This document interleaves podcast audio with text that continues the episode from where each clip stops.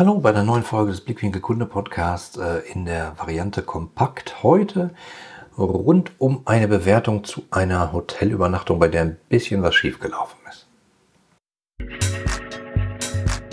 Willst du als Vorstand, Geschäftsführer oder Unternehmer deine Kunden zu langfristigen und profitablen Stammkunden machen?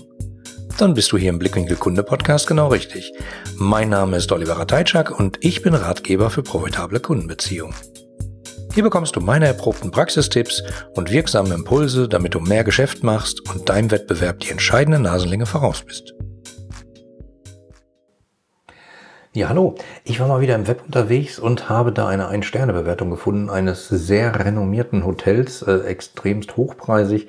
Ich fasse mal kurz zusammen. Äh, nie wieder Haare im Bad, Blutreste im Bett, Kommunikation null, Frühstück ohne ein Lächeln. Und da denkt man ja, oh mein Gott, was genau kann denn da schieflaufen? Was äh, soll ein Hotel machen? Naja, sowas sein wie äh, ein Zuhause, fern von Zuhause, eine gute Übernachtung, äh, sauber darf es sein und man darf sich nicht unbedingt unwohl fühlen. Ja, das Ding, äh, wie gesagt, ist relativ hochpreisig und äh, die Bewertung finde ich extrem krass. Also ich meine, äh, Kommunikation null kennt man von manchen Hotels. Also man checkt dann da ein, dann gibt's äh, Gunter Dück hat die mal genannt, äh, Monitor-Rückseitenberater. Also die starren dann die, ganze Zeit in ihr äh, System tippen und tippen und tippen, wo ich immer mich frage, was machen die da? Habe mich aufklären lassen, die sortieren Zimmer zu. Ähm, ich denke ja immer, ich habe mich vorher angemeldet, äh, die wissen, dass es der Herr Teitschak-Klick, der vielleicht hat schon jemand Zimmer so sortiert, ansonsten schlägt das Ding wahrscheinlich was vor, aber das ist alles naiv, also es ist relativ aufwendig. Okay, also dann äh, wird man rück, äh, kommt Monitor Rückseiten beraten sozusagen und irgendwann kriegt man dann seinen Schlüssel, Kommunikation null. Ja, und dann ist man im Zimmer und findet Haare im Bad. Ja, mit Badeschlappen geht's vielleicht, wenn man Studentenwohnheime erlebt hat, ist das vielleicht nicht so tragisch, kann ja sein. Blutreste im Bett, irgendwann hört es dann auch auf. Also da muss ich echt sagen, Irks, nicht schön. Ähm, zumal man auch diese Hotelkette kennt und die sind wirklich hochpreisig, 37 Sterne, keine Ahnung. Ähm, aber das sollte da echt nicht passieren.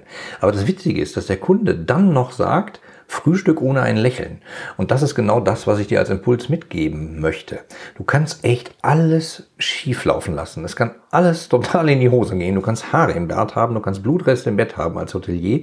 Die Kommunikation ist null beim Einchecken, also praktisch alle Kontaktpunkte des Kunden zum Hotel. Und dann als absolute Unverschämtheit obendrauf noch lächeln die Leute nicht beim Frühstück.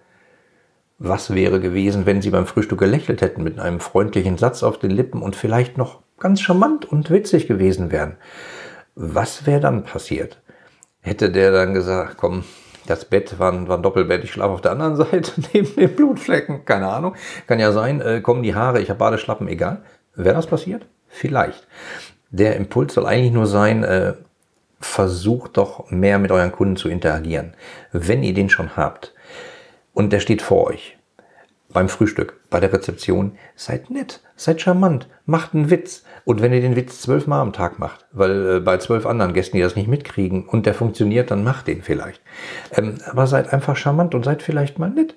Einfach so. Und äh, habt ein Lächeln. Und wenn auch einer nur vorbeigeht und dich nicht anspricht und er arbeitet trotzdem, äh, wohnt trotzdem gerade bei dir, lächelt einfach. Und nicht äh, künstlich aufgesetztes Lächeln, ähm, wie es manche Firmen versuchen mit äh, Lächelmessgeräten, äh, gibt es in Japan witzigerweise, da wird vor der Schicht einmal das Lächeln gemessen, bis man 80 Prozent erreicht hat, Lächelwert und dann darf man zur Schicht gehen. So nicht, sondern sei einfach Mensch und äh, wenn da einer ist, der bei dir wohnt im Haus, äh, dann lächel. Das kann, glaube ich, viele andere kleine Fehler ausbügeln. Das war's auch schon äh, für den kleinen Impuls für heute und ich sage mal bis bald.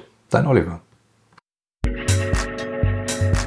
Die anderen Folgen dieses Podcasts und die Shownotes inklusive aller erwähnten Links findest du unter www.ihre-kundenbrille.de slash podcast. Damit du keine Folge mehr verpasst, kannst du auch dort direkt alle Folgen kostenlos abonnieren.